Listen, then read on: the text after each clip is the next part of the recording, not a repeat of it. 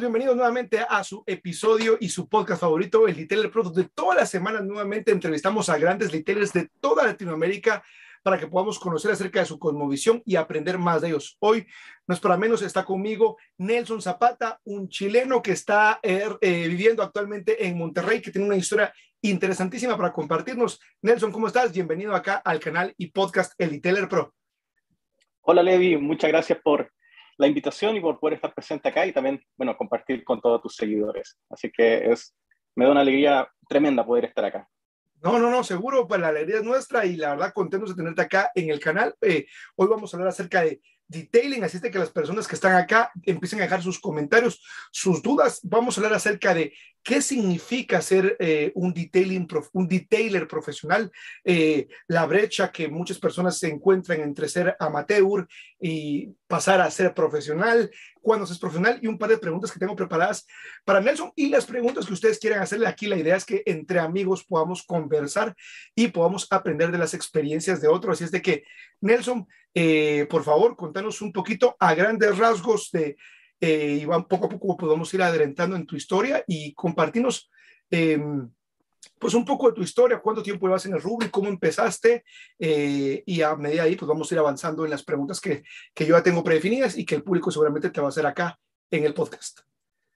Claro, sí, ningún problema. Estaba justo compartiendo el link acá en mi, en mi Facebook, así que yo creo que se van a ir agregando más personas y ahí vamos a ir a ir conversando. Pero claro, bueno, yo llevo, a ver, comencé más o menos 2007, 2008, yo creo que comencé ya como más bien como enfocado un poquitito más en un servicio profesional, ya como enfocado a clientes, pero en realidad desde chico, que bueno, desde que tengo memoria, desde que, no sé, tenía ocho años, yo creo, en adelante, siempre he sido súper fanático por el tema de los vehículos.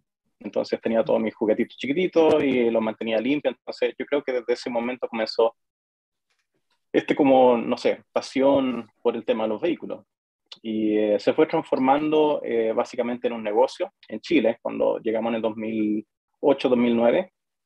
Y em, ahí comenzó más o menos como esta transición que diría yo que sería ya enfocado a servicio profesional, porque en realidad la palabra profesional es básicamente cualquier rubro que uno hace eh, recibiendo dinero. Entonces se convirtió en esa transición y desde ahí en realidad ha sido algo súper entretenido, se ha desarrollado en realidad desarrollé básicamente Advanced Detail, que lo comencé absolutamente desde cero. Eh, bueno, en realidad nos conocimos básicamente más o menos como en el 2000, 2008, yo comencé más o menos a, a, seguirte. Eh, recuerdo... Bueno, yo sí, que eso, que es lo curioso, es decir, eso que se fue más entonces 13 años, pues ya de alguna manera virtualmente ya nos conocíamos fuera de la comunidad hispanohablante en el mundo del detalle, porque no sé, yo creo que no existía esas comunidades como lo hay hoy por hoy, ¿no? Claro, sí, sí, esto era 2007-2008. Eh, los, los principales foros, bueno, en realidad eh, yo te conocí por medio de Meguiars Online, que era como uno de los foros principales que se movía en Estados Unidos junto con eh, Utopia, que era de Autogeek.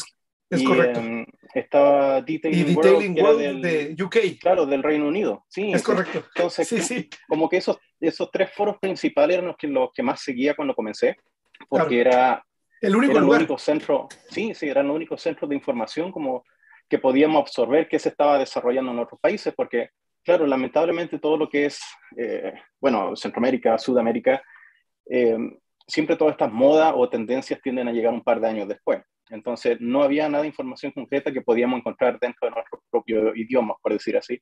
Entonces, teníamos que acudir al exterior. Y ahí fue donde en realidad presenté mis trabajos, me presenté yo, el primer foro, bueno, que usé yo fue Meguiars Online.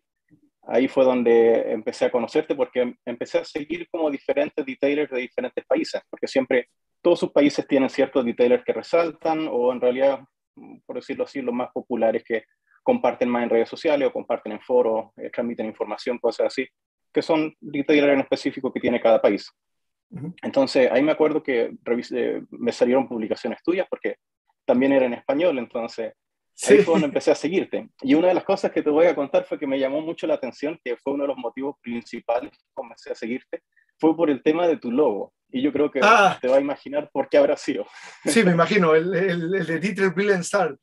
Claro, el de, la, de la, estrella. La, estrella de Israel, sí. Mi segundo nombre es Israel. Entonces utilizaba la estrella de Israel eh, y, y, era morada, ¿no? Porque de, de chiquito mi color favorito era el morado y dicen mis papás, me cuentan que a mí me daba vergüenza, ¿no? Que me gustaba el morado, o sea, tenía un plato morado, una... entonces como que el morado en mi mente de niño eh, era como que me molestaban, eh, creo yo, entonces solo en caso usaba las cosas moradas y que bueno, ya de grande, bueno, no me importa, el logo va a ser morado porque ese me gustaba antes y así empezó. Sí. Sí, sí, entonces eso fue como lo primero que me llamó la atención de, tu publicación y todo fue el tema de, la estrella, no solamente por el color, sino en realidad por lo que representa. Yo creo que ambos tenemos como un, eh, un, respaldo más o menos eh, de, lo, de, lo, que se trata. Pero eso fue como lo que me llamó la atención y desde ahí empecé como a, a seguir tus publicaciones, bueno, eh, los videos, por ejemplo, de Maserati que, que, estuvieron grabando y sí, sí. de ahí empecé a seguir como a diferentes personas. Y esto era cuando el detailing recién estaba como comenzando ese boom en diferentes países de, de, Latinoamérica. Sí. Y fue como un, fue un verdadero paso en realidad. ¿Cómo, se, ¿Cómo se vivía por allá por esa época en Chile? digamos, acá en Guatemala en ese entonces eh, sí me tocó ser de los primeros, no quiero decir que el primero que hacía detailing como tal en Guatemala, pero sí me atrevería, si me equivocar, decir de los primeros que lo empezaron a, perdón, a comercializar como tal, es decir, como proyectar, como informar, mercadear. Eh, ¿Cómo era de Chile? Ya por estamos hablando hace más de, de, 10 años, no sé, 2008, 2009. ¿Cómo se vio en eh, Chile el tema de la industria estética automotriz? Claro, en 2008-2009 fue cuando comencé en Chile. Y eh, bueno, en realidad esto uno lo va retrocediendo porque en realidad, bueno, yo nací en Chile, pero después fui criado en Estados Unidos. Y allá es donde comenzó un poquito esta pasión por el tema de la limpieza de los vehículos. Estuve trabajando harto con Meguiars como para mantener mis propios vehículos personales. Después estuve viviendo en México, donde, bueno, conocí a mi esposa, me casé y después nos fuimos a Chile. Y a Chile llegamos en realidad en el 2000, 2008, bueno, fines de 2008, más o menos, principio de 2009. Y llegamos a Chile y eh, yo siempre he sido apasionado por los, por los vehículos y la limpieza, entonces traté de buscar proveedores de producto en Chile para poder mantener mi propia camioneta. Y eh, no encontré nada, se encontraba lo, lo, típico que uno encontraba en supermercados, por ejemplo, que eran productos que sirven, pero no son del nivel que a veces uno necesita o que uno requiere. Entonces ahí comenzó esta búsqueda por tratar de encontrar productos que no habían. Y em, Ahí, ahí conocí a John Jutsi, que fue el primer representante en Chile, eh, fue el primer representante de Meguiars en realidad. Y eh, ah, yo, cuando recién llegué a Chile no tenía eh, herramientas, por decir así, porque nunca fue un plan mío o un proyecto trabajar como detailer, sino era más bien un hobby mío, que lo hacía, bueno, tenía una máquina solamente, pero no tenía el equipamiento. tenía una Meguiars, una G, en Chile vendría a ser la G220, vendría a ser la versión 220 por el tema del voltaje. Ah, ok, Entonces, cuando conocí a, John, John fue una de las primeras personas que me ayudó bastante con el tema de, comenzar el detailing, porque acudía a él básicamente diciéndole, John, no tengo absolutamente nada de equipo y eh, tenía en ese tiempo, bueno, como nos movíamos mucho en el tema de los foros, yo me presenté en un foro grande que era en Chile que se llamaba Santiago Street Racing, que era un foro grande de todo relacionado con el vehículo. Y ahí me presenté porque mi primera camioneta yo la importé desde Estados Unidos, entonces me presenté en ese foro y presenté un poquitito de la limpieza de mi camioneta, compartí como un poco de información en ese foro. Y ahí me contactaron cinco personas que me dijeron que querían hacer lo mismo en su auto y que si yo se lo podía hacer. Entonces ah, fue como un tema de, eh, no sé si como de, necesidad de parte del cliente, eh, pero yo, por ejemplo, busqué detailers en Chile y no encontraba, no, no se ocupaba ese término de detailing eh, en lo que era Sudamérica.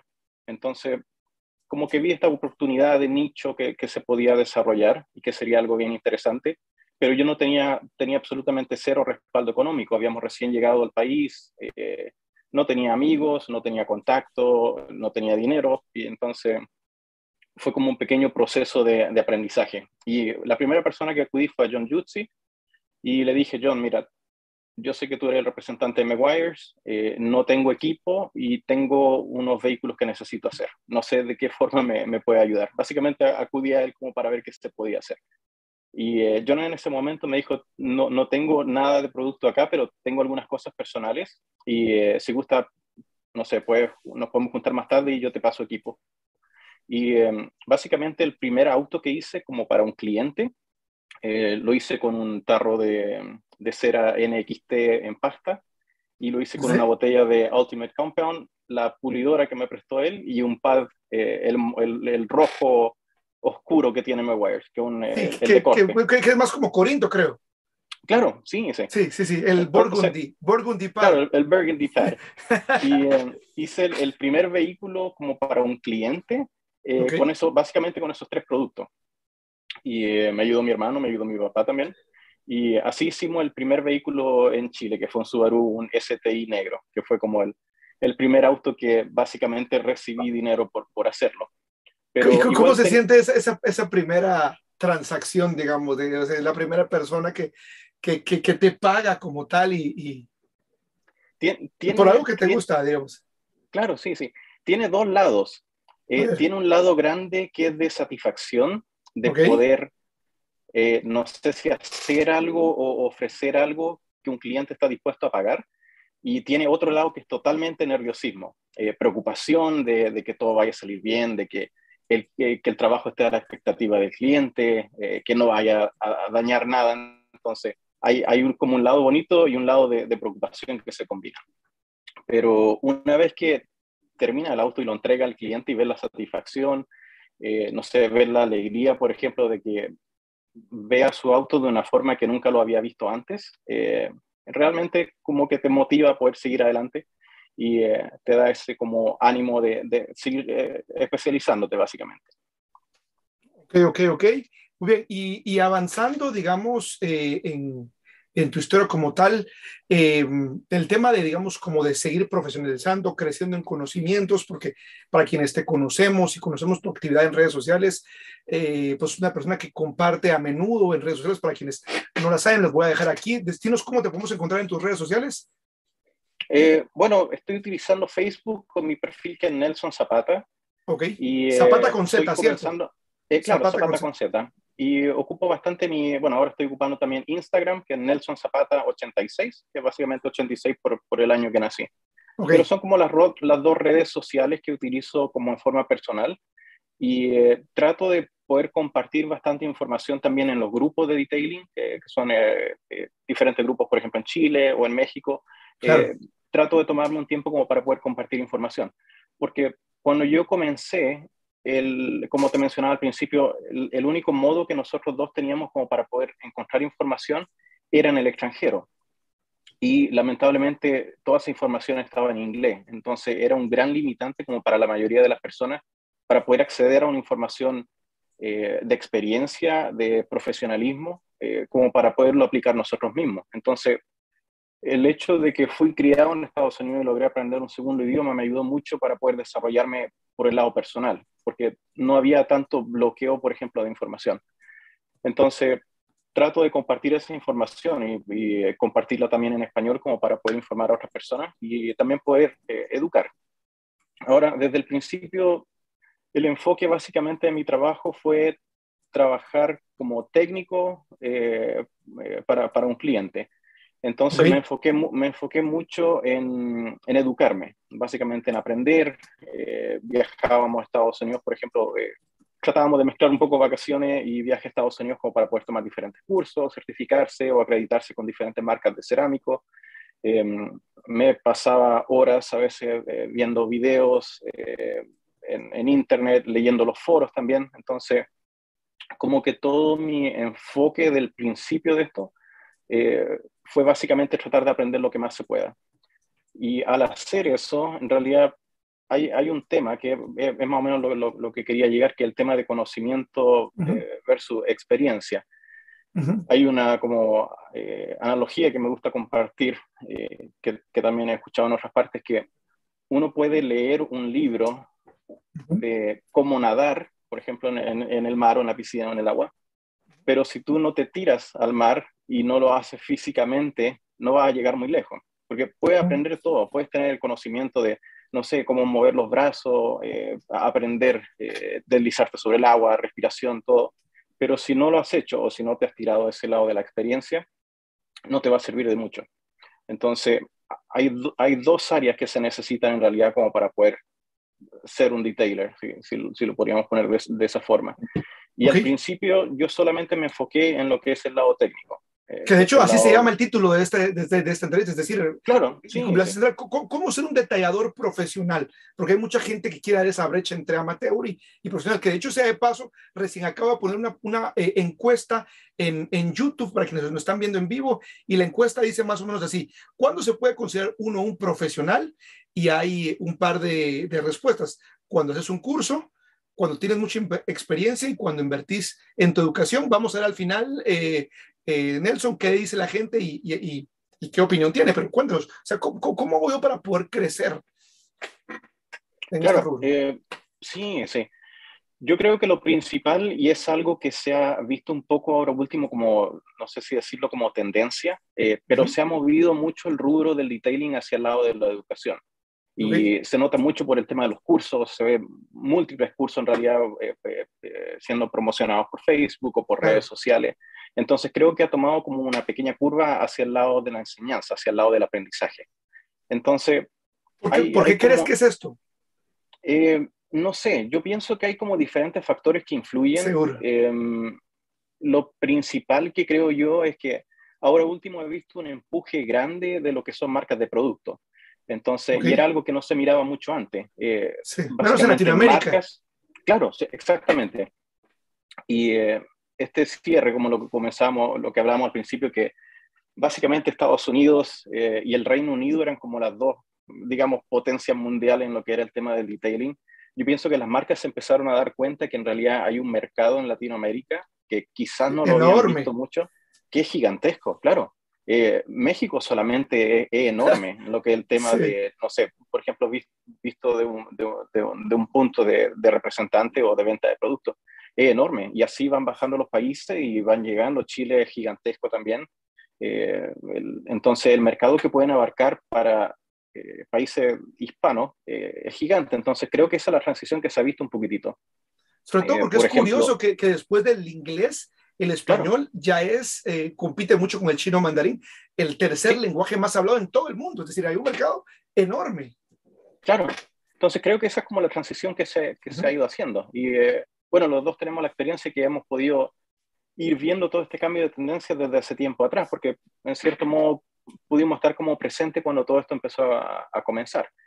Pero también, claro, también ha traído, yo creo que ha tenido su lado bueno y también su lado negativo, por decirlo así. Entonces, Hacia ahí quería ir. ¿Por qué? ¿Por qué crees? ¿Cuál sería el lado como positivo y el lado negativo que ves en esto? Eh, en términos simples, eh, yo encuentro que el detailing es un negocio de nicho. Eh, lo catalogo un poco más como un servicio de lujo, no es algo masivo, sino lo veo yo más bien por el lado de un servicio como bien específico a, un, a, un, a un grupo de clientes más o menos limitados que tienen primeramente el presupuesto como para poder invertir en sus vehículos, porque hay, hay personas en realidad que, bueno, yo lo miro desde el punto de vista, pero lamentablemente no les importa el vehículo. Eh, lo puse en mi página web, que hay gente que usa el vehículo para ir de punto A a punto B y eso es, absolutamente todo. Pero hay otras personas como, bueno, como nosotros, eh, que creemos que el auto es algo un poco más allá. Entonces nos enfocamos un poquitito en eh, preservar el vehículo, mantenerlo limpio, eh, es, parte de la imagen nuestra, en otras palabras. Entonces, este grupo de gente o este nicho eh, es un nicho pequeño. lo podemos ver, por ejemplo, si nos paramos en una esquina en un semáforo y nos ponemos a ver los vehículos, cuál es la cantidad de autos que hay limpios, cuál es la cantidad de autos que están sucios y qué autos se ven perfectos, y en realidad un porcentaje bastante pequeño. Entonces, en sí el rubro del detailing eh, no es algo masivo o algo grande. Entonces, lo que yo pienso es que el tema de cursos que se empezó a hacer, el lado excesivo de enseñanza, básicamente amplió la demanda o amplió la cantidad de detailers, pero la cantidad de personas o la educación a la persona común y corriente no ha crecido mucho. Entonces, se ha enfocado eso, eso es súper interesantísimo. Porque a la larga es justamente, y no, no aplica solo a detailing, no aplica a todas las industrias. Sí, sí un, un, nivel de oferta y demanda. Y por un lado, alguien podría pecar, decir, bueno, es que eh, eh, eh, carros hay muchísimos, pero creo que lo que tú dices en esta ocasión, creo que es muy acertado en el punto de que hay muchos carros, pero el segmento que lo desea no necesariamente es igual de grande. Y esto no, no es para que la gente se asuste, sino que, como que tú dices también, si de la misma manera que hay personas creando eh, capacitaciones. De esa misma manera también crearán contenidos o recursos que eduquen a las personas en general entusiastas, amantes de los vehículos. Obviamente la demanda, no de carros, sino de personas interesadas en servicios de detallado, también aumentaría. Claro, sí, sí. Entonces, eso es lo que yo pienso que ha pasado un poquitito. Y eh, eh, bueno, siempre escucho tu podcast y estamos claros en realidad que el, este podcast está, está, como más bien 100% enfocado a lo que es el tema del detailing, pero claro, como dices tú, esto pasa en todo tipo de rubro y es algo que es importante poderlo comentar, especialmente a personas que posiblemente estén pensando en tomar esta oportunidad como una oportunidad de negocio o para comenzar que sea como un, eh, no sé, como una forma de despertar, que se den cuenta que, eh, de cómo funciona el rubro. No es algo grande, eh, posiblemente van a sufrir bastante cuando estén comenzando, porque en realidad los negocios y cualquier tipo de emprendimiento desde cero, sea cual sea el rubro, es, es algo difícil. Y algo que me pasó a mí cuando comencé, porque comencé desde cero, entonces yo nunca había creado básicamente un negocio. Entonces, el enfoque principal de Advanced Dito, que fue mi, negocio principal, yo siempre me enfoqué en el lado técnico, de poderme educar yo mismo, eh, cómo ser mejor, cómo mejorarme, cómo mejorar mi técnica, cómo poder entregar mejores resultados, eh, eh, abrasivos, por ejemplo. me enfoqué más bien como en el estudio del lado técnico. Pero descuidé un poco un área que muchas personas no conocen, que es el área de negocio. Totalmente. es sumamente importante. Totalmente. Por ejemplo, con em, eh, con diferentes técnicos que hemos conversado, uno básicamente puede saber mucho de negocio y puedes saber poquito de detailing y vas a tener un negocio exitoso. Pero puedes saber mucho de detailing y si sabes, claro, si sabes poquito de negocio no. te va a funcionar. Entonces tienes que tener o poner todo esto en una balanza para poder tener un negocio exitoso. Bueno, exitoso en realidad, eh, dependiendo del término correcto, pero eh, pues sí, es, que es, muy subjetivo.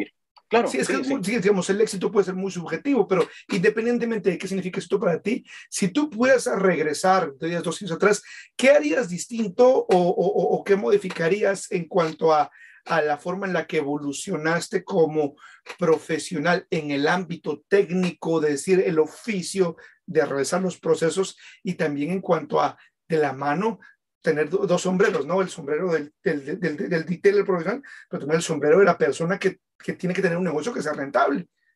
Claro, sí, sí. Y es algo como bien difícil de lograr. Eh, la mayoría de los amigos que yo tengo, bueno, casi en realidad todos mis, mis amigos, seguidores que, que, conversamos en Facebook, yo diría que el 80% de ellos son detailers. Entonces, a veces nos juntamos y nos ponemos a conversar diferentes temas o entrar en profundidad en, en diferentes cosas. Y eh, nos damos cuenta en realidad que el detailing cuesta un poquitito transformarlo en una empresa o un negocio grande. La mayoría de las personas que yo conozco o amigos, por ejemplo, que hacen detailing, eh, son personas que una sola persona maneja todo el circo. Entonces ellos son los que tratan al cliente, ellos son los que reciben el auto, ellos son los que hacen la inspección, los que lo lavan, lo pulen, eh, los que entregan el auto, los que responden los correos, eh, atienden el teléfono. Entonces la mayoría de las personas que, que conozco yo son uno solo. Entonces, es muy difícil por la mentalidad que tiene un detailer de tratar de pasar esta responsabilidad a una persona externa. Entonces, por eso vemos que en realidad hay muy poca empresa grande. Ahora, hay, hay negocios grandes que son enfocados al detailing, pero la mayoría son personas que están en un nivel de, de autoempresario, eh, más bien como que se emplean ellos mismos, autoempleado en realidad es la palabra.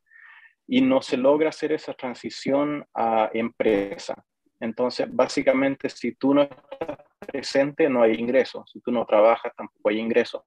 Entonces, lo que he estado más bien estudiando ahora último, porque trabajé desde el 2008 eh, hasta un poquito más de un año atrás, 2000, eh, 2009 más o menos, tomé una decisión mea difícil en la vida y fue, fue básicamente todo este tema de transición. Desde que comencé en el 2009, básicamente mi enfoque fue crecer, hice varios cambios que fui como aprendiendo durante el camino, porque fui aprendiendo el lado técnico y también traté de aprender un poquitito por el lado del negocio. Entonces, claro. traté de hacer crecer mi negocio lo que más se podía, pero llega un punto que llega a un límite. Y los gringos, bueno, lo, llaman burn, burned out, que es cuando ya lamentablemente te ya te, quemaste, claro, pero no es te quemaste en el hecho de que cometiste un error y se te sí, la reputación o algo así, claro. Es un término que se ocupa en Estados Unidos cuando básicamente se te apaga la vela, una cosa así, se, se, apaga la vela. Entonces, llegué a un punto básicamente en el 2009 que como que me cansé del tema del detailing. Me había cansado del rubro, me cansé como de, de, los colegas del rubro, de la polémica, del ego que se formaba, eh, de, no, no, descansaba, básicamente no podía dormir en las noches, entré como en un punto de estrés, así que ya no, no, no quería saber más. Y lo empecé a notar básicamente. Qué curioso que lo decís, porque sos, la primera persona que, que, que, que, escucho que lo abre abiertamente y te agradezco tu vulnerabilidad para nosotros. Y yo también pasé una época donde llegué así estar, o sea, llego a estar harto, ya nomás. O sea, creo que o sea, si llegas a ese punto y, y, a veces solo se habla, no sé, las cosas como bonitas y, y, y, a veces emprender, no, a veces emprender es un camino solitario. Claro, como que necesitas el respiro. Y, en tu caso, ¿qué, qué fue? que cómo, cómo, ¿Cómo tomaste ese momento?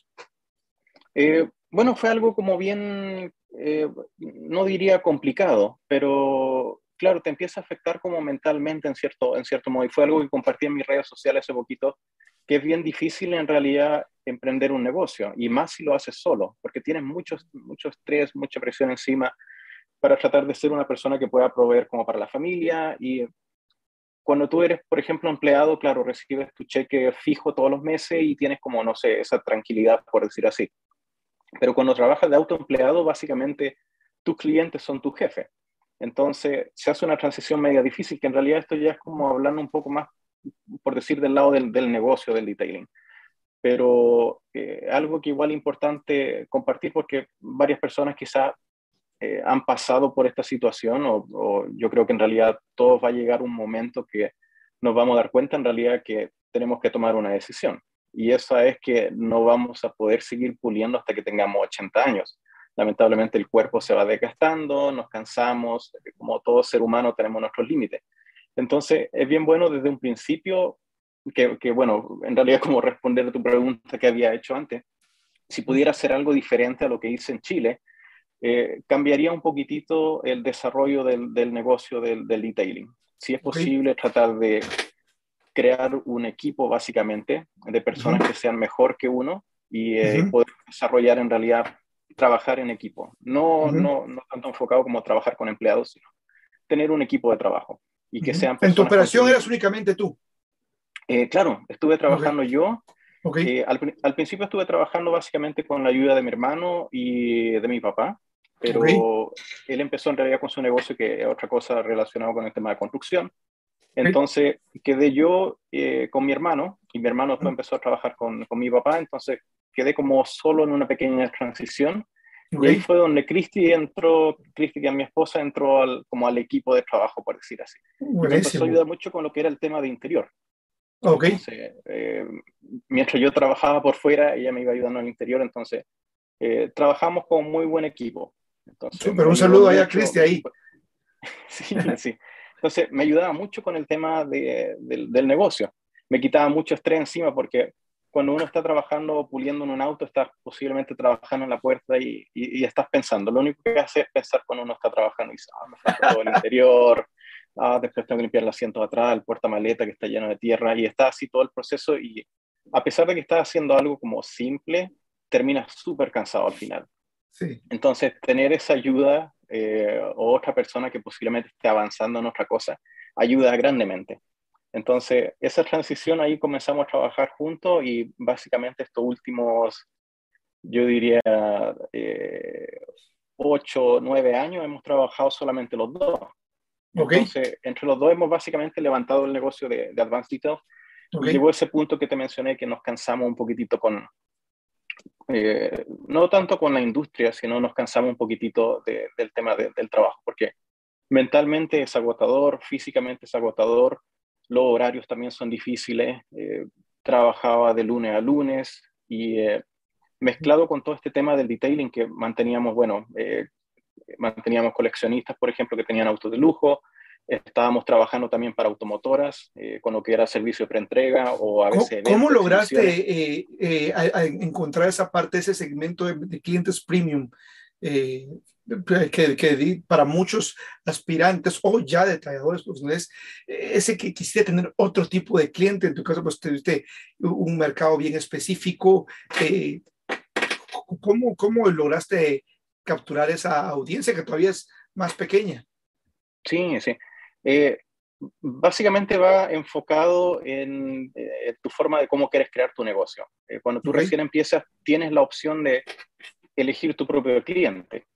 Y em, una de las cosas que se habla harto es que uno normalmente siempre va a ser, em, eh, por ejemplo, no sé, por darte un ejemplo, si tienes cuatro amigos que les gusta tomar Coca-Cola, tú vas a ser el quinto. Entonces, tu entorno o tu grupo de amigos va a influir, va a influir mucho en la persona eh, que tú eres. Entonces, tomando ese concepto desde el principio, siempre me empecé a juntar con personas que eran detailers. Personas que sabían mucho, por ejemplo, no sé, viajábamos al SEMA en Estados Unidos y nos juntábamos después en las reuniones que hacían o eventos, eh, nos juntábamos solamente relacionado con el tema del rubro. Y eh, siempre dicen que uno tiene que ser el menos inteligente del grupo y fue lo que, lo, lo que trataba de hacer. Eh, siempre juntarme con personas que, que, sabían más. Que, en Facebook pareciera que la gente quiere hacer todo lo contrario, quiere demostrar que son los que más hay. Sí, claro. Sí, sí, hay, hay un tema de... Pasa en realidad en todos los rubros. Me ha tocado el rubro de, soldadura, por darte un ejemplo, em, que muchos de los técnicos en realidad, y pasa en el tema del detailing, que se sube mucho el ego. Entonces siempre uno quiere mostrar eh, bueno, básicamente redes sociales, todo este tema eh, eh, es, un tema de imagen, que uno siempre quiere demostrar que es mejor que la otra persona, que pulen mejor, no sé, que tienen un mejor tipo de vida. Entonces, pasa este tipo de, de, situaciones también con, con, con, el tema del detailing, que siempre quieren presumir más, más de la información. Y em, lo mejor es hacer todo lo contrario. Si te vas a juntar con gente, que sean gente o personas que sepan más que tú para que tú puedas aprender. Sino la idea no es estar gritando en realidad como presumiendo que tú sabes más de ellos, sino aprenden, aprenden mucho más escuchando. Por eso uno tiene dos oídos y una boca.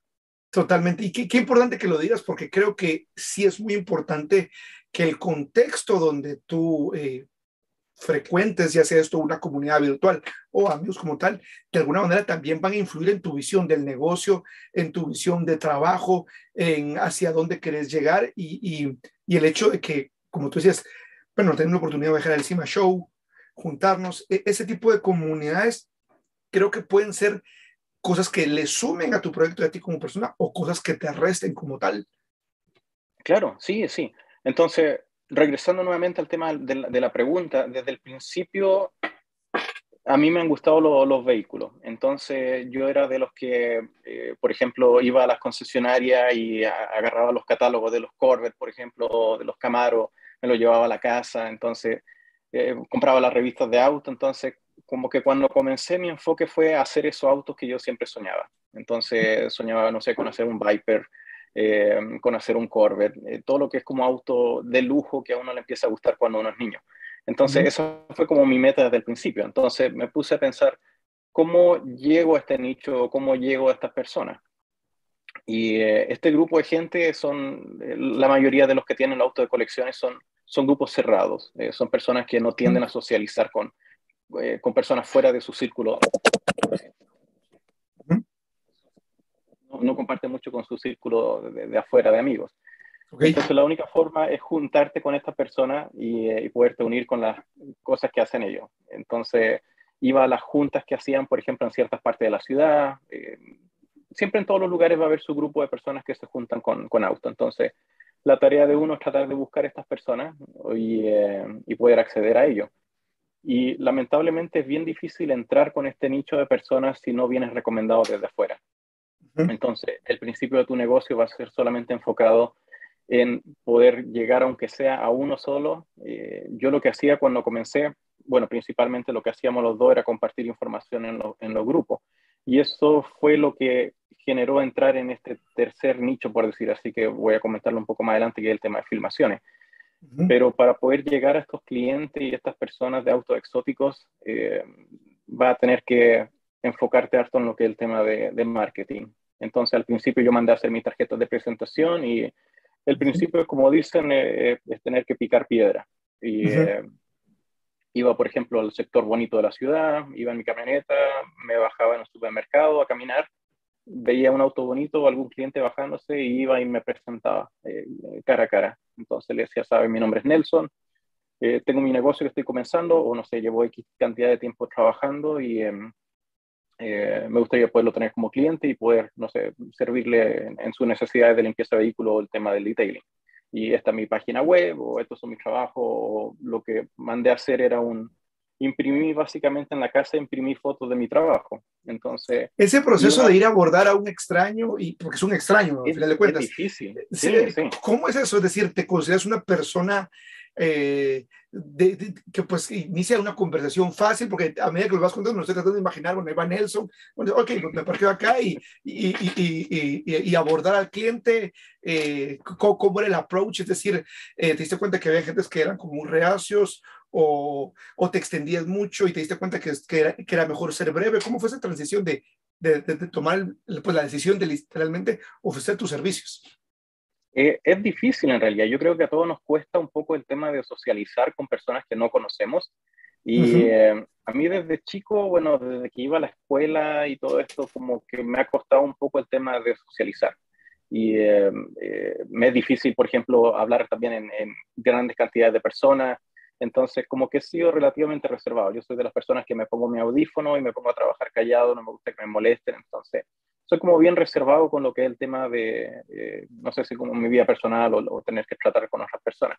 Y es algo en realidad que se va desarrollando con el tiempo. Y eh, como todo en la vida es, es práctica. Entonces, uh -huh.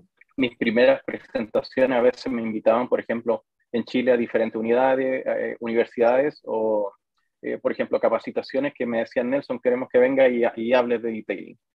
Entonces, todo este tipo de conversaciones y tener que, que, presentarse en público, por ejemplo, te va desarrollando como un lado de tu persona, como para poder ser más social.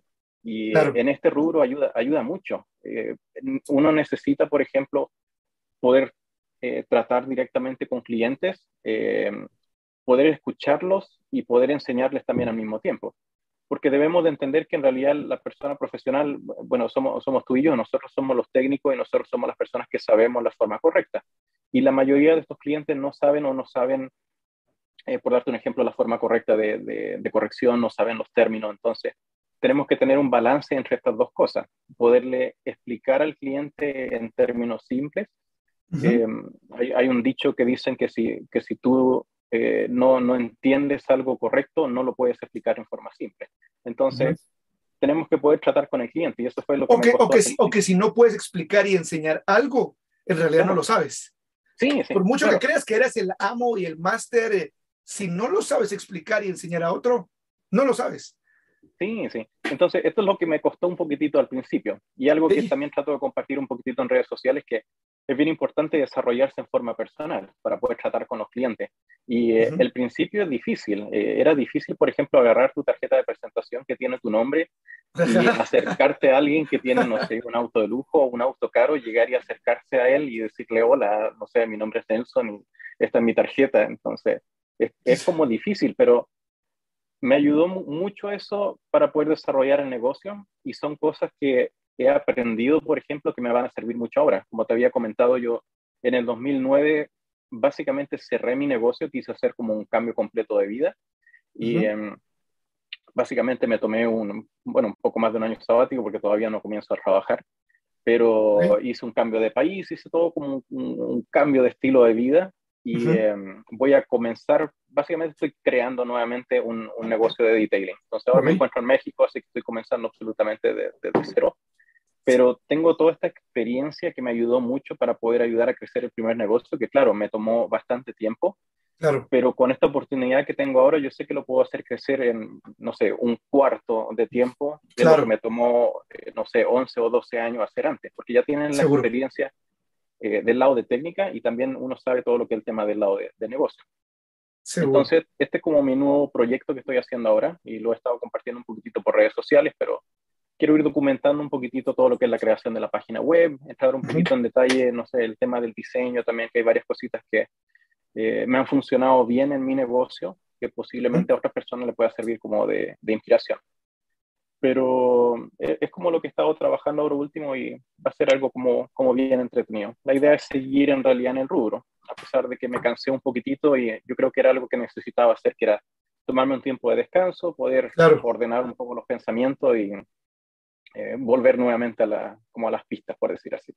Buenísimo, buenísimo. Voy eh, a, empezar a leer aquí varios comentarios que hay, hay, un buen número de personas viéndonos en vivo.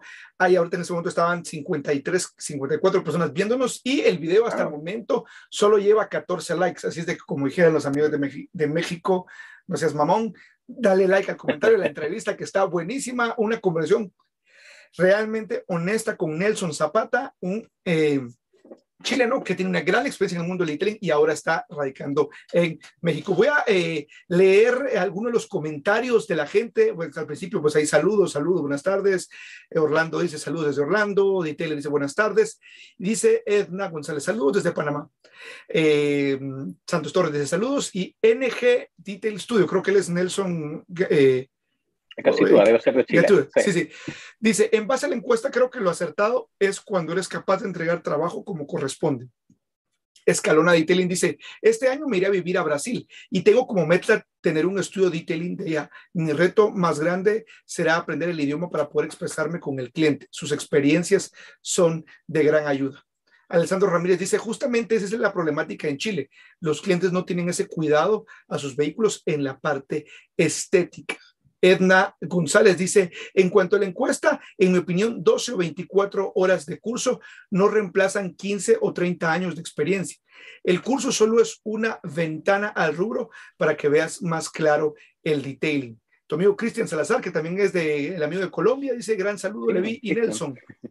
Eh, Germán está tirando ahí moneditas ahí, eh, pero todavía no ha donado para el canal. Ahí está mi amigo, un amigo Héctor, también de Monterrey, poniendo fueguitos. Detailing Elegant dices, excelente, saludos, consejos desde México. Custom Garage Auto Detailing, saludos desde Perú, eh, saludos desde Tuxpan. Y José Cortés dice, grande Nelson, el mejor de Chile. Vamos a entrar con un par de preguntas un tanto técnicas para aprovechar también tu conocimiento que tienes y quiero que, que me hables un poquito acerca de eh, vamos a iniciar hablando un poquito del proceso de corrección de pintura. Y quiero que, eh, pues, tú hiciste un post en, en redes sociales que, eh, no sé la palabra, fue viral, pero tuvo muy buena aceptación, lo compartieron como 78 veces, un montón de comentarios relacionados a, las, a los tipos de pulidoras y sus diferencias y, si puedes de una manera simplificada, como explicando los tres tipos de pulidoras, los beneficios y qué lugar le ves a cada una de ellas, porque quizás haya gente que, acá, que está y dice, bueno, yo aquí estoy ahorrando para mi pulidora, pero no sé si comprarme una DeWalt, una Makita, una Rupes, una Clover, una Portal Cable, una Festool, y, hablemos, primero, número uno, la pregunta es la herramienta, la pulidora. ¿Qué debería buscar una persona al momento de decir, ok, me quiero dejar el rubro y necesito una pulidora porque no voy a hacer la del señor Miyagi, necesito una herramienta? ¿En base a qué tomo una decisión? Sí, sí. Claro, la es, bastante, es, bastante, amplia, es decir, tienes como 30 mil caminos para tomar, pero, pero eh, de manera general, a la hora de comprar una pulidora, ¿qué tengo que tomar en cuenta? ¿O qué preguntas me tengo que realizar? ¿O, qué aspectos debo de evaluar? Sí, sí. Ese post lo hice en el 2017, en realidad lo escribí. Y eh, ha, ha, cambiado mucho lo que es el tema de la industria. Entonces, han salido máquinas nuevas, diferentes giros, eh, pero las tres principales siempre se van a encapsular en lo que es la, el, papá de todas las máquinas, que es la máquina rotativa. Y esta máquina es eh, básicamente, bueno, todos los países tienen diferentes términos, pero es básicamente la pulidora rotativa o el esmeril que lo llaman en ciertos países, eh, que tiene un giro continuo en un solo eje. A ver, no sé si tengo acá mi... Debo tener alguna aquí cerca a mano. Vamos a ver. siempre, tengo, siempre tengo algo cerca. Eso está bueno esta es la, máquina rotativa, entonces no sé si se alcanza a apreciar muy bien, pero básicamente tiene, tiene un giro que hace en su propio eje, que vendría a ser el eje central. Tiene un, un, un, giro continuo, como un, como un esmeril, por decir, de, velocidad variable. Entonces, estas máquinas han estado ya años en el mercado. Y décadas. Es la décadas, claro. Y es la máquina que todos nosotros hemos crecido básicamente utilizando. Entonces, tienen muy buena potencia. Eh, y la, el proceso de corrección que hacen lo hacen bajo fricción y bajo calor. Entonces es la forma más eficiente de poder hacer corrección de pintura. En términos simples, el tema del detailing es básicamente eliminar pintura de una forma controlada, si lo vemos desde, ese punto de vista. Es correcto. Eh, eh, eh, claro, es como tratar de simplificar un poquitito. Sí, sí, el detailing es, es, más bien la, la preservación del vehículo, pero dentro de esa preservación también necesitamos a veces corregir el daño, y ahí es donde entra el proceso de corrección de pintura, porque la corrección de pintura no es algo, yo no lo veo como algo que es obligatorio hacerlo, sino se hace por el hecho de que el auto fue dañado. Si uno agarra un vehículo nuevo que viene recién saliendo de fábrica y lo mantienes de la forma correcta, lo lavas con los productos adecuados, no vas a llegar a un punto que necesitas hacer una corrección de pintura, sino la corrección se hace eh, lamentablemente por daño que se, ha, que se desarrollado, sea por ejemplo un malo lavado de la concesionaria, un mal proceso de pulido, entonces ahí es donde entra el proceso de corrección. Pero tenemos las herramientas necesarias como para poder arreglar ese tema. Ahora yo siempre comparo un poquitito todo lo que es el tema de pulidoras eh, con herramientas, porque yo también estuve trabajando en el rubro de construcción, entonces para mí básicamente eh, las pulidoras eh, lo comparo con un, con un martillo o, o, un taladro.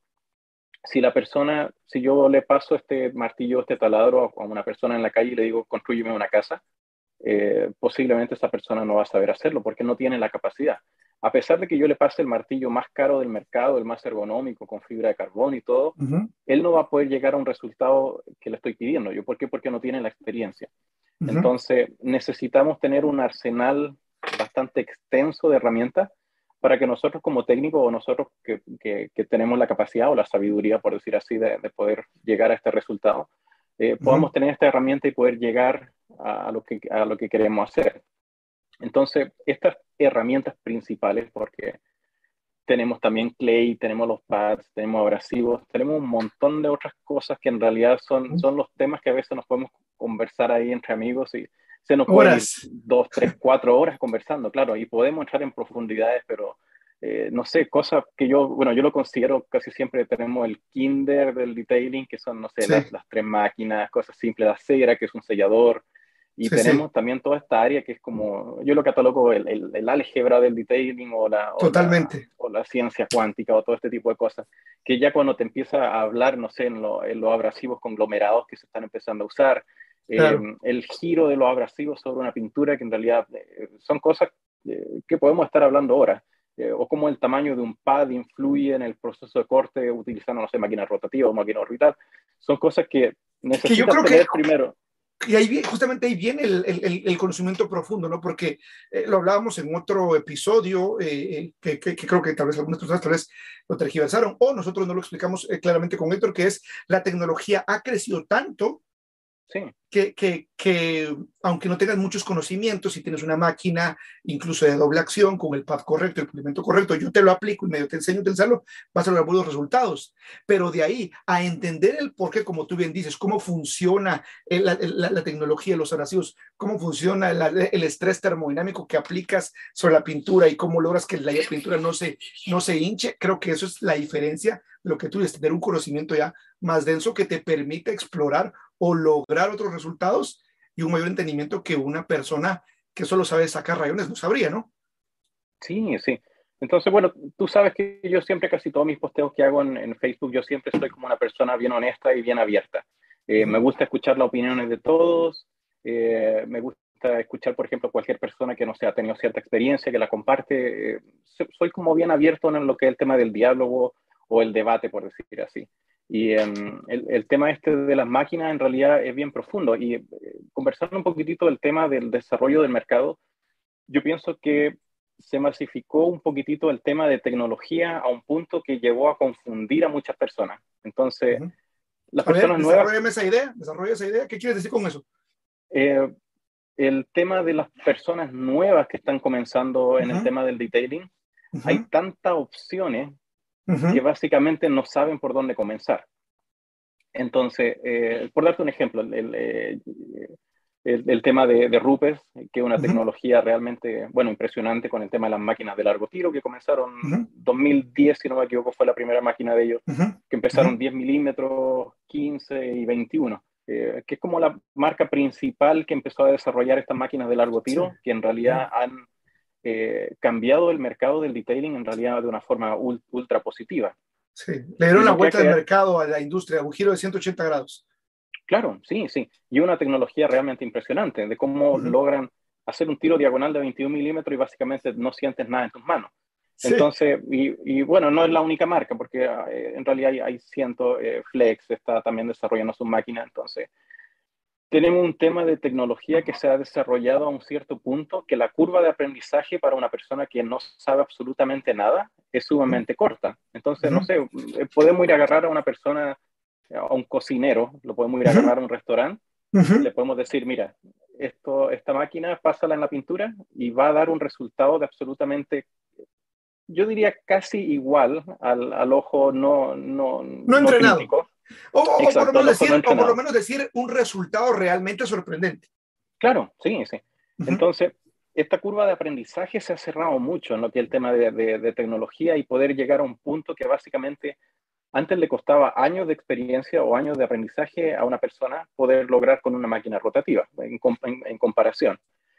Entonces, tenemos eh, eh, bueno, tú sabes que a mí me gusta ser súper honesto y, siempre trato de compartir eh, mi punto de vista personal, seguido por, por, mi experiencia o por algo, algún respaldo. Entonces, yo creo que la tecnología nueva en el tema del detailing ha traído muchas personas o detailers al mercado que lamentablemente utilizan, yo, yo estoy totalmente en contra de paso 1, paso 2, paso 3, totalmente en contra. Porque a ver, ¿por qué? Contanos. Eh, cuando nosotros trabajamos una pintura de un vehículo o un barniz, eh, básicamente solamente necesitamos eliminar la superficie donde están los daños. Esto puede ser un promedio de, por darte un ejemplo, 10 micrones de 150, que es lo que tiene una pintura promedio.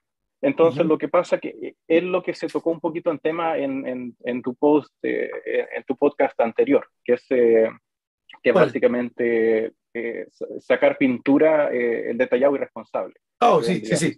Sí, sí, es correcto. Sí, y tener y hacer pulidos destructivos. Claro, sí, sí. Entonces, nuestro enfoque como detailer siempre es mantener la integridad de la pintura a largo plazo. Correcto. Eh, cuidar la superficie, porque el barniz es básicamente lo que recibe el abuso de los rayos UV. Entonces, tenemos que tener la mayor cantidad de, barniz para poder garantizar la larga vida de, la superficie o del sistema de pintura. Entonces, lo que se ve mucho en el mercado es que personas, claro, eh, no saben de un espesor de pintura y, por ejemplo, no saben que tenemos los daños en, los primeros micrones de pintura y van y corren y agarran lija, agarran el paso, eh, el, paso 1, por darte un ejemplo de 3M, eh, que es ultra abrasivo, y sacan y sacan y sacan barniz, después pasan al paso 2, sacan y sacan y sacan barniz, y después ya el, paso 1 y ya vamos a sacar. Y, y, claro, terminan con una superficie bien, una superficie libre de defectos, pero claro, eliminaron un 75% del barniz. Entonces, encuentro que paso 1, paso 2, paso 3 debería ser eh, básicamente, eh, en, términos simples, es básicamente el tamaño del abrasivo. Y lamentablemente, como la tecnología ha evolucionado a un tema de tan simple, perdemos un poco el enfoque en lo que es el tema real del abrasivo, que básicamente solamente con un polish podemos eliminar el daño y eliminar solamente, no sé, un, un 2% de barniz. Entonces, ahí es donde entra este detallado irresponsable y yo encuentro que con la mayoría de las máquinas nuevas eh, se ha simplificado mucho el tema al punto de que ya no hay esa persecución de, educación en lo que es el tema del detailing. Y eh, ahí es donde vemos muchos casos que lo que se ve en el foro en realidad de personas que dicen, em, no sé, tengo este auto con daño, le he pasado X cantidad a la máquina y no salen las imperfecciones, porque no saben mucho en realidad el lado técnico de las cosas. Entonces, ahí donde... Y justo por eso yo hago mucho hincapié en eso, eh, en el hecho de que a veces en los grupos, sobre todo en los grupos, ¿no? Haces el 50-50 y, y, la famosa foto del sol, el, el, el, el querer obsesionar, aunque no se ve ninguna rayita, porque si no se ve ninguna rayita, entonces está bien. Cuando en muchas ocasiones eso podría ser exactamente lo peor que le puede hacer un vehículo de uso, sobre todo diario porque eso implica que, ok, sí, te quedó muy bonito, pero no es un vehículo que lo van a ir a guardar dentro de una burbuja. Claro, y ese es el problema que tenemos la mayoría de, de los detailers, que siempre estamos tratando de perseguir la, la perfección en una, en una, pintura. Y olvidamos, claro, perfección porque lamentablemente no podemos llegar ahí. Sí, sí. Pero tratamos de buscar esta perfección en lo que es una superficie de pintura y nunca tomamos en consideración el uso del vehículo, eh, la mantención que da el cliente, por ejemplo, no tomamos en consideración estos otros factores que nos ayudarían bastante como para poder tomar una, una decisión justa en lo que es el tema de ataque como para, para un vehículo. Correcto. Y, y bajo, este, bajo esta eh, idea, eh, pues retomando nuevamente ahora la pregunta es, ¿qué aspectos debe tomarle en cuenta a la hora de decidirse por una, por una herramienta, por una pulidora? Definitivamente voy a mencionar uno que es el primero. El tema del presupuesto va a jugar un papel importante. Entonces, para muchas personas el tema del presupuesto es un deal breaker, es decir, esta me alcanza, esta no me alcanza. Pero por un momento, dejando por un momento de lado el presupuesto de un lado, ¿qué debería tomar en cuenta alguien que te diga, Nelson, oye, quiero empezar a, pulir, pero me escuché que hay tres tipos de pulidoras. ¿Con cuál inicio o, o, o, cuál es tu consejo para esa parte? Sí, sí.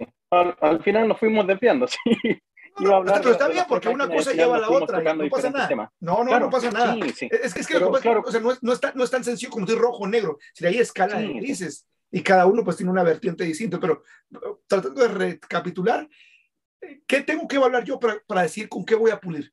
Porque mira que después te voy a hacer la pregunta y te adelanto una vez. Ok, ya tengo una pulidora con qué marca de pulimentos trabajo. Y no es que ninguna marca nos esté patrocinando todavía algún sponsor, pero, pero, pero ¿qué debo de evaluar? Porque la gente se obsesiona con, ¿con qué puliste? ¿Con qué enseñaste? Como que si eso fuera per se eh, eh, la única, eh, el único elemento que te va a permitir hacer lograr un, un, detallado o un buen acabado. Entonces, en máquina, ¿qué, tomo, qué, qué, tengo que tomar en cuenta? Sí, sí. Conversando, bueno, el, regresar un poquitito referente al post que hice, casi las principales herramientas se van a catalogar en tres diferentes secciones, eh, que es la rotativa, que fue la que mostré yo, que es un giro fijo eh, dentro del eje, que son las máquinas rotativas, y estas máquinas funcionan muy eficientes porque trabajan con calor y fricción, que fue lo que mencioné. Entonces, el desgaste que tienen en la pintura es más rápido, podemos desgastar pintura en, en menos tiempo.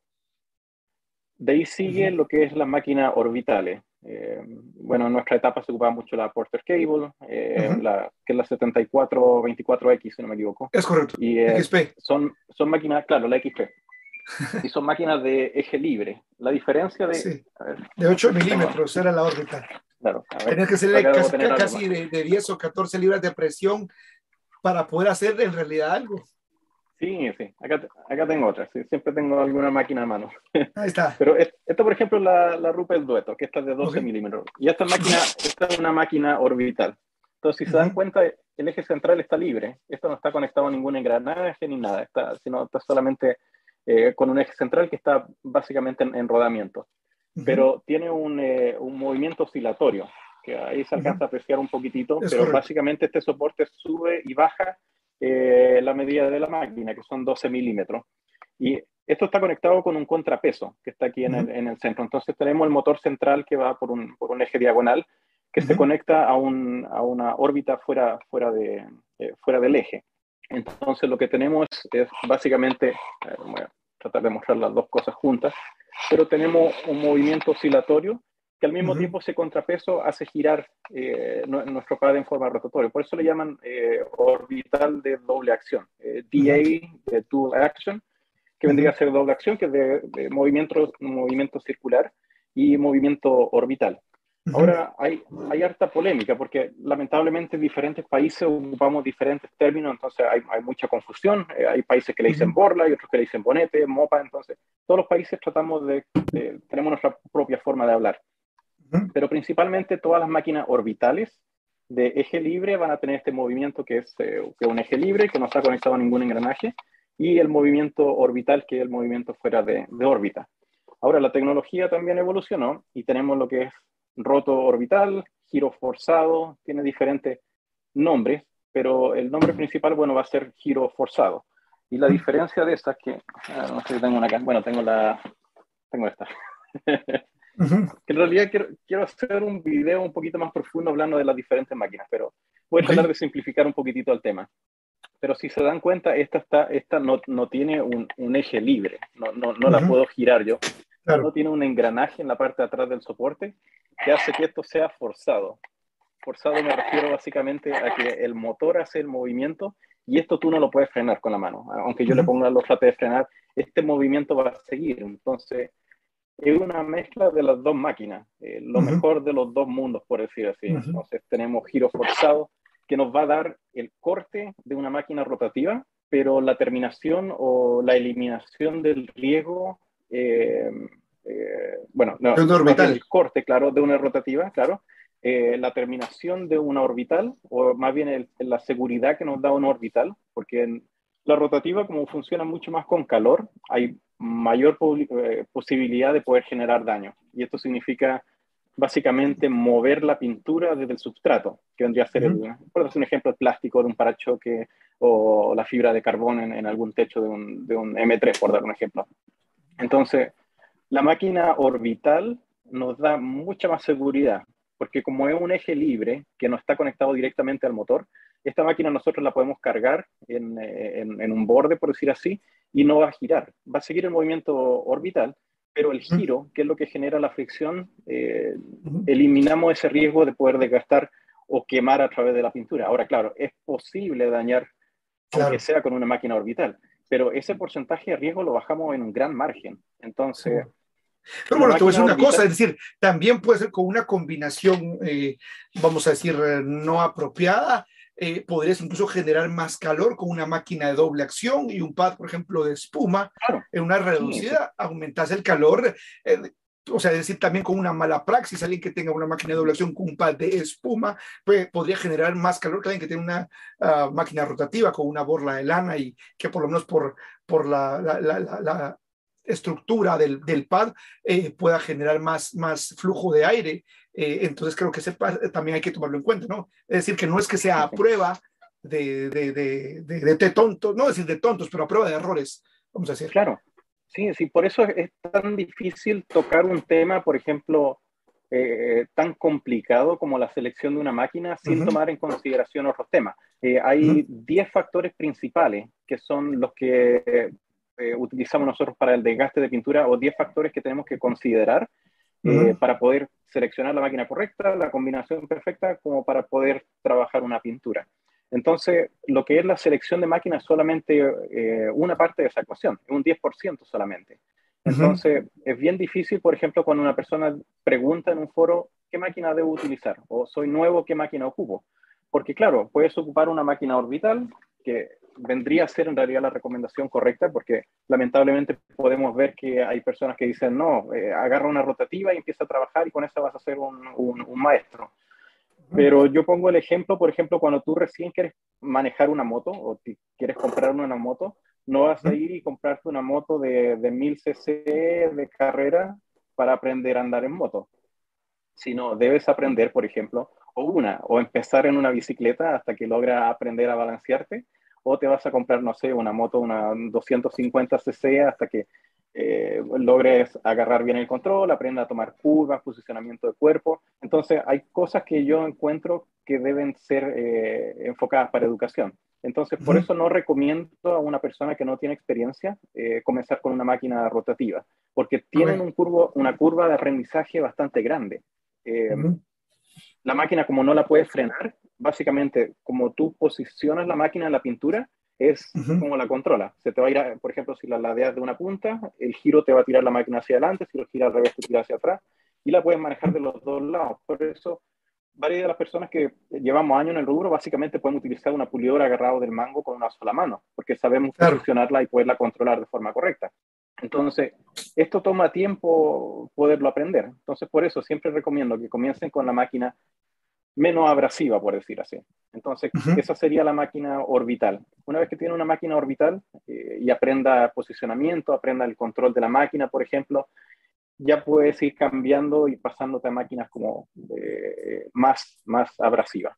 Ahora estamos en un punto que la tecnología básicamente no requiere el uso de rotativa, porque estamos hablando que las pinturas modernas en los autos cada vez son más delgadas. Entonces, es todo un tema de, de, ambiente y de sí, contaminación, de lo, más bajo VOC. Entonces, la tecnología va avanzando como esta, no sé, eh, área verde, diría yo, claro. de, salvar, el, salvar el planeta. Entonces, los fabricantes están haciendo pinturas más delgadas, están aplicando menos barniz, y las pinturas que son sin estos VOC eh, también afectan en lo que es la dureza del barniz. Entonces, Los vehículos nuevos básicamente los puedes corregir solamente con una máquina orbital, con, con procesos que no son abrasivos. Eh, pulimentos que utilizábamos, no sé, hace cinco años atrás ya casi son obsoletos ahora porque lo ocupas en una pintura moderna y te va a llenar de hologramas, te va a llenar de, de swirls o el hazing que le llaman, claro. Entonces, estas pinturas modernas ya requieren otro tipo de abrasivo y ahí es donde entra, no sé, la tecnología de, de, de smart, eh, de pulimento, eh, abrasivos conglomerados, eh, los pads, por ejemplo, nuevos que son pads de microfibra o diferentes tecnologías que van evolucionando en el mercado. Entonces, estamos en un punto de, de, tecnología que con una máquina orbital puede ya entregar muy buenos resultados. Y básicamente no requieres eh, una máquina rotativa. Ahora, todo detailer eh, que ya lleva años en el mercado igual va a tener una rotativa porque igual es una herramienta que sirve, especialmente si hablamos eh, autos alemanes, por ejemplo, del año 90, o, pinturas cerámicas que a veces utilizan en ciertos modelos, claro, los ultra high solids, eh, que lamentablemente como detailers también tenemos que ver el lado del negocio, que no podemos estar una semana trabajando un auto. Entonces, tenemos que balancear un tema de tiempo eh, para poder entregar el auto al cliente y ahí es donde nos movemos con máquinas más abrasivas. Entonces, por un lado de vista, más bien de un lado de negocio, a veces es mucho más necesario o mucho más eficiente trabajar con rotativas, pero también tenemos que considerar el riesgo que también es mayor. Entonces, para cualquier persona que esté comenzando en el mercado, yo siempre recomiendo que comiencen con una orbital o una rotativa, si es que da eh, una, una rota orbital de giro forzado, que va a depender un poquitito del presupuesto. Lamentablemente, las máquinas más económicas o más fácil de acceder es la máquina rotativa y por eso muchas personas van y compran esta máquina y, cometen errores a veces o dicen no sé por qué se generaron estos hologramas. Pero en realidad a veces requiere un poquitito más de inversión y puedes comprarte una máquina orbital o si tienes un poquito mayor de presupuesto puedes comprarte esta máquina híbrida que vendría a ser la rota orbital giro forzado. Es un término en realidad medio complejo porque si nos, podemos, si nos ponemos a hablar en forma detallada de una máquina de giro forzado. Eh, el nombre técnico siempre le llaman giro forzado eh, orbital, giro forzado, pero en realidad no es una órbita lo que hace. Entonces es un movimiento oscilatorio, pero ya eso es entrar en tecnicismo que en realidad aún entra en complicar más la situación y como dicen, mientras más aprendes, más te das cuenta que no sabes. Así que para mantener los términos simples, en realidad van a estar estas tres máquinas principales. Y eh, comenzando con una orbital sería como mi recomendación básicamente para cualquier persona que esté comenzando en el rubro. Aparte de que también la puede utilizar para lijar, que es sumamente importante si quieren nivelar superficies, por ejemplo, eliminar cáscara de naranja. Eh, la puede usar para descontaminar también pintura en forma mecánica, por ejemplo, eh, con los discos nanoskin, por dar un ejemplo, o los platos de, de descontaminación, que puede hacer un auto mucho más rápido si es que recibió contaminación o, o un tema similar. Y tiene la opción también de cambiar el tamaño de los platos, dependiendo del modelo de la máquina, puede bajar hasta 3 pulgadas eh, para trabajar espejos, pilares, consolas centrales, interior. Entonces, una orbital es sumamente versátil para alguien que esté comenzando en el rubro. Ok, buenísimo. La gente pues ha estado súper eh, pendiente de la entrevista. Ya vamos por 32 likes, hay 47 personas viéndolo en vivo. Denle like a la entrevista para que podamos llegar a más personas. Y aunque lo estés viendo en diferido, igual dale like, comenta, pregunta, eh, para que obviamente el algoritmo pueda, eh, vamos a ver, entender que este es un contenido de calidad y lo muestre a más personas. Hoy estamos conversando con Nelson Zapata, eh, una persona, ah, eh, un detailer chileno que ah, actualmente está radicando en México y nos está compartiendo todos sus conocimientos. Quiero recuerde que todo el contenido que estás viendo o escuchando está disponible en YouTube como el Detailer Pro y en Spotify también como el Detailer Pro en Google Podcast y en Apple Podcast. Las preguntas no han parado. Yo creo que obviamente eh, esto va a dar para una siguiente entrevista para que podamos ir ya y hablando un poco más acerca de los pads, acerca de los pulimentos, y así es de que no nos vamos a quemar todos los cartuchos. Yo quiero ir cerrando en esta entrevista, no sin antes eh, pues hacer una dinámica que, que, que he hecho antes. Eh, yo te voy a decir una palabra y tú solo puedes responder con una palabra. ¿Sí? Por ejemplo, yo digo, no sé, agua y tú solo puedes decir cedo, lo que sea, pero solo puedes, no, no, no se valen palabras, palabras en plural u oraciones. ¿Estamos? ¿Estás listo? Son esas pruebas como de, de psicólogo, ¿no? Eh, no, es decir, no, te, van a ser relacionadas al mundo del detailing en su mayoría, pero yo digo una palabra y tú pues todos ¿Te parece? Claro, sí. Muy bien, vamos con el primero. Bueno, como había mencionado, da como para profundizarse en un montón de temas. No, por es supuesto. algo de lo que me gusta porque uno, uno básicamente nunca para de aprender. Y eh, aprendes algo y después salen con una nueva tecnología.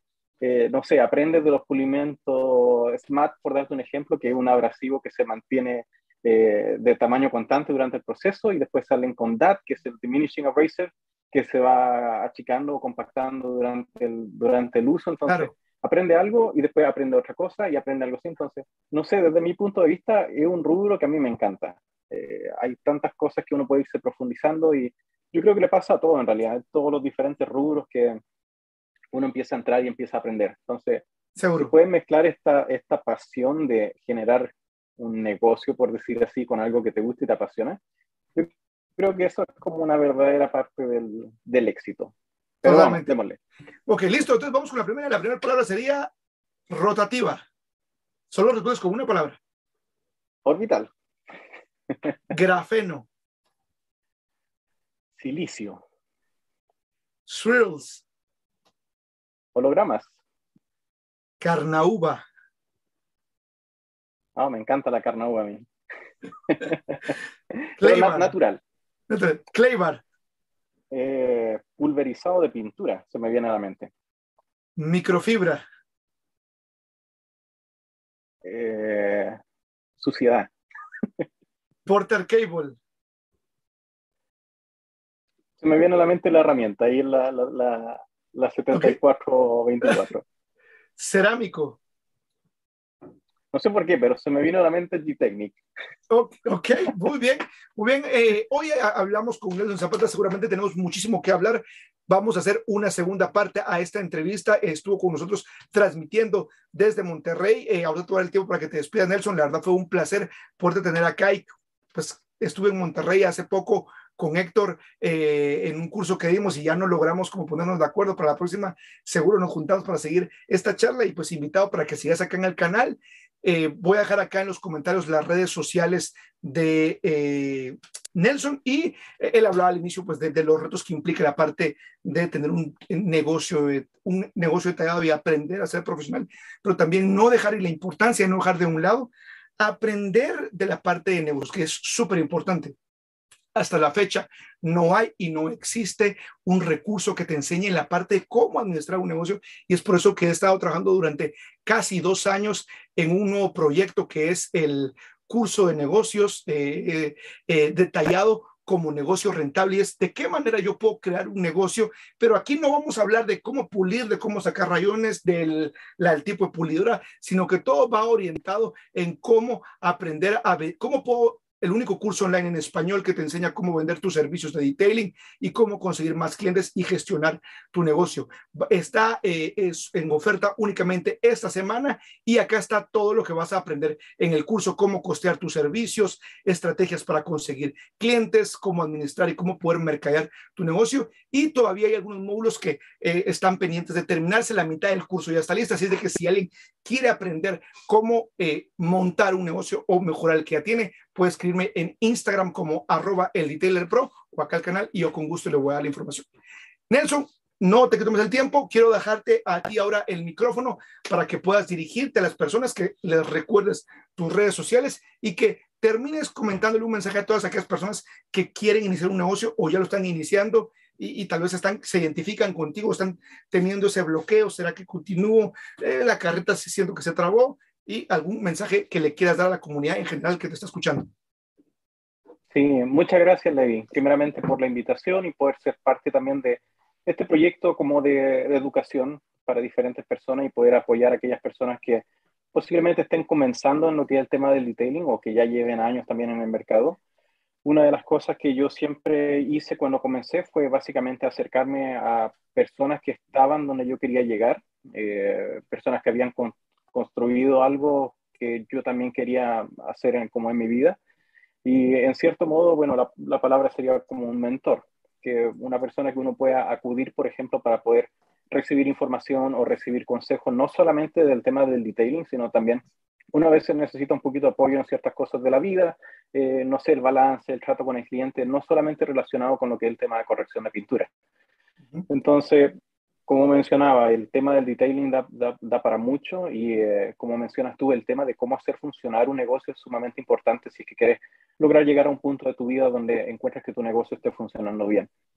Entonces, te agradezco mucho, agradezco a todas las personas que se han podido conectar también. La, la, invitación estuve, bueno, comentando un poquitito en redes sociales para que pudieran apoyarnos y bueno, me alegro mucho que también esto va a estar en Facebook, entonces va a quedar como para otras personas que lo puedan ver, que tal vez no pudieron estar presentes ahora.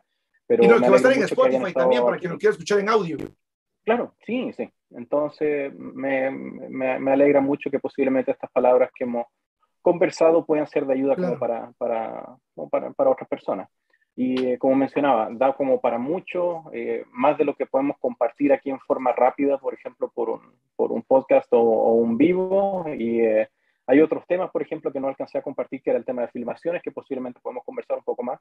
Para la siguiente, seguro que un sí. Seguro que entré que es sumamente interesante, que en realidad me gustó mucho y yo creo que voy a tomarme un tiempo también para poder compartir eso, pero todo va a ir dando su tiempo y me hubiera encantado habernos conocido en persona, a pesar de que bueno, igual nos seguimos por redes sociales y compartimos en videollamada, pero yo creo que para la próxima eh, ya nos podemos ver en persona y saludar en, algún momento. Entonces, básicamente eso, eh, redes sociales, bueno, ocupo las mías que son de Facebook, que es Nelson Zapata, ahí me van a encontrar, eh, o en algunos grupos también, si me buscan bajo Nelson Zapata van a encontrar mi información.